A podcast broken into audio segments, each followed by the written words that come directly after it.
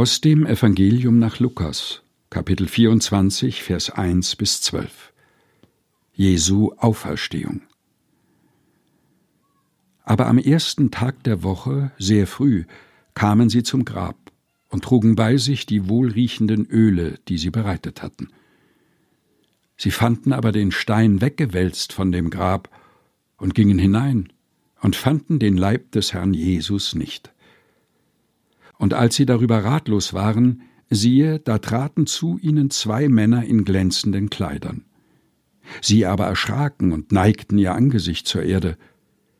Da sprachen die zu ihnen, Was sucht ihr den Lebenden bei den Toten? Er ist nicht hier, er ist auferstanden. Gedenkt daran, wie er euch gesagt hat, als er noch in Galiläa war, und sprach, der Menschensohn muss überantwortet werden in die Hände der Sünder und gekreuzigt werden und am dritten Tage auferstehen. Und sie gedachten an seine Worte. Und sie gingen wieder weg vom Grab und verkündigten das alles den Elf und allen anderen Jüngern. Es waren aber Maria Magdalena und Johanna und Maria des Jakobus Mutter und die anderen Frauen mit ihnen.